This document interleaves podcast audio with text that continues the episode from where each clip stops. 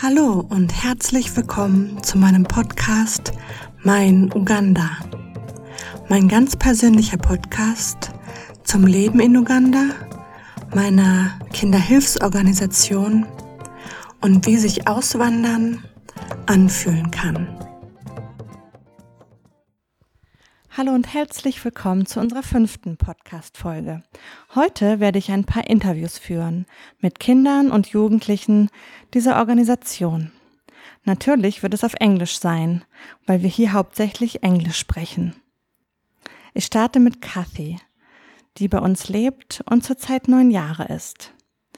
Ich habe ein paar Fragen vorbereitet und bin total gespannt, was sie uns erzählen wird. Hi Kathy, how are you? I am fine. Nice to see you. Actually, I always see you. this week, you started school again after this very long Corona break. It has been almost 13 months without school and almost without seeing your friends. Tell me, how was this long break for you? Was it fun without going to school or was it boring? Well, most times it was fun and sometimes missing writing, reading, and I also love I also love the Corona holiday. Okay, so for you, it would be better just to have a break and never go back to school. No. Let's talk more about school. First of all, you're wearing school uniforms, right? Yes.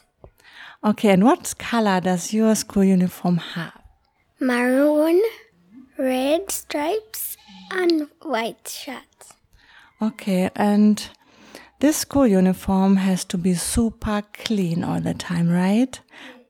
It has to be super clean.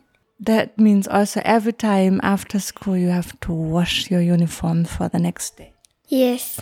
Okay, that is very different in Germany. And tell me, which class are you now? I am in P3. Mm-hmm.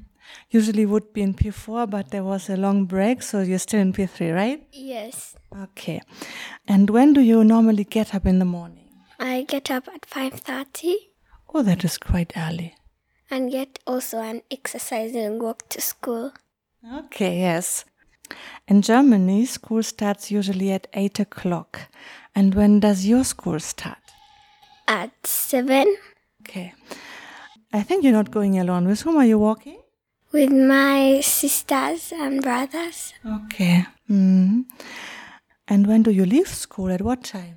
At 5:30 in the evening. Oi, that is late.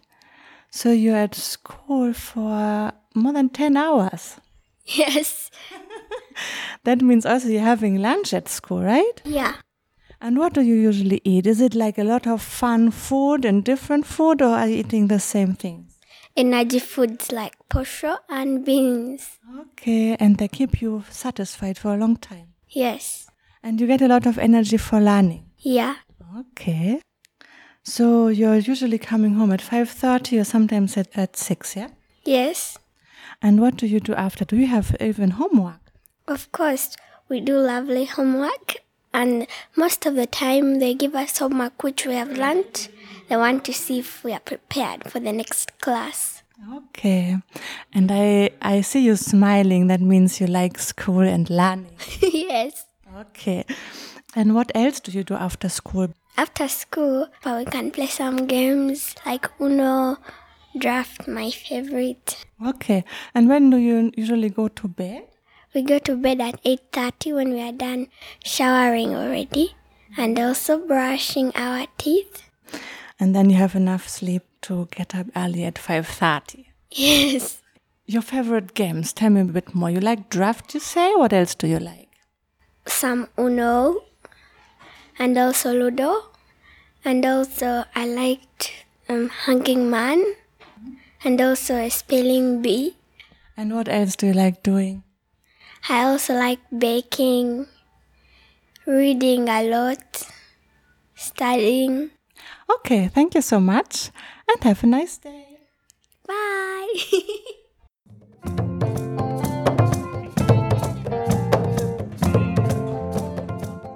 So, and now I have Caro here. Caro is nine years as well because she's the twin sister of Kathy. Caro, how are you? I'm fine. How was your Corona holiday? It was good because I would spend time with my family and also play, and I would sleep long, and I would also learn. Yeah, we are actually a family here. You mean us, right? Yeah, And what I know about you, you like cooking. yeah, And you helped always the bigger girls or boys cooking, yeah? yeah. Mm, and baking. Yeah, that was my favorite when I used to bake. And today, right now, when we're having the interview, it's a Sunday. And what do you usually do on Sundays? Um, I clean my room because I like clean things. I don't like nasty stuff. And then I also like washing and doing my homework. Mm. So it's a lot about cleaning up the house. Even everyone is doing something like that. I see when you're sitting here and smiling that you enjoy doing this actually. Yeah. And what do you love doing most? I like playing, reading, shopping. Yeah, those ones. And what do you usually shop? Cookies, um, sweets. And what else do you love? We talked about cooking already. And what I know about you is that you also love eating. Yeah, it's true. I like to eat a lot. And one time you told me you want to be a shopkeeper when you're old because you can eat all the sweets in the shop. Yeah. And is it still what you would love to do when you're old, or do you think you want to do something else? I would like to be a cook, not a shopkeeper anymore. Oh, yeah, a cook also fits to you very well. Thanks for being here and have a lovely Sunday. Thank you. Bye.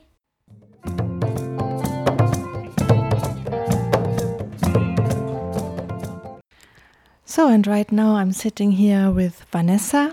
I know Vanessa already over 10 years, and now she's 18. She has finished school, and I also just want to ask her some questions. Vanessa, how old were you when you came to the organization? I don't remember really. I was like six or seven, cause I, when I entered Kinder Raising Voices, I started in uh, P1. And now you have finished school, you are completed. Yeah, I completed school, but now I'm starting something new like fashion and design. Oh, and that sounds really fun. Yeah, I liked it mm, since I've joined kindergarten University and Katja used to teach us about sewing, doing crafts, and I got interested. Now that's that was my dream. Yeah. Oh, and now you're following your dreams. That's really nice. Yes. And you've just started the course right now, eh? It was this week, right? Yeah. So you can't really tell us something new, but I think you will have fun. yeah, of course, I had fun already last week, and tomorrow I'm making a second week at school. and maybe you just tell us what you love about our organization. Many things like Katja taught us to love each other, to treat others as we also want to be treated. Mm, peace. Yeah, we get peace, happiness. And what I love so much about the organization is that we have grown like a real big family together, yeah? Are you also seeing that? Of course, yes. And and what I also see, what it's great, is that you're going for your course, and after that you can even start practicing in our workshops, right? Yeah, yes, of course. Even I started long time practicing. Now, since I joined the fashion and design, I know mo- most of the things. Yeah. That's nice. Okay, so you're following your dreams, you're happy, you're feeling loved, and having a good life. Yes, I'm feeling happy. I'm seeing like everything oh is done in my world. Yeah, it's time to meet my future. And I'm seeing you smiling a lot, so that means you're really happy. Yes, I am. Okay, thank you so much, and let's have a chillaxing Sunday. Alright. So, das waren ein paar Stimmen aus der Organisation. Ich hoffe, es hat euch gefallen. Den Kindern hat es auf jeden Fall Spaß gemacht. Und wie immer, wenn du mit uns Kontakt aufnehmen möchtest, dann schreib uns gern an info at kinder-raising-voices.de und schau auf unsere Website at www.kinder-raising-voices.de. Und dann bis zum nächsten Mal, wenn ich dir wieder etwas über Uganda erzähle. Bis dann, Katja von Mein Uganda.